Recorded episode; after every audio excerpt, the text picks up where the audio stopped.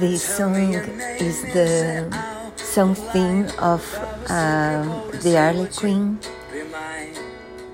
from Suicide Squad, and it's so perfect for her that when I left the movie theater, I could not stop thinking of the music of the song, and I listened to it all the way home because I found it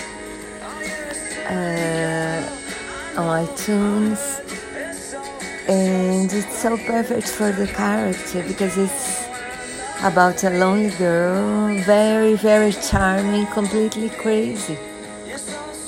And it was made, uh, composed by the Fratellis more than 15 years ago, but I will never stop uh, listening to it and remembering the character of the film. So I do, and it's very catchy. It's a very catchy song, I think. So I hope you enjoy.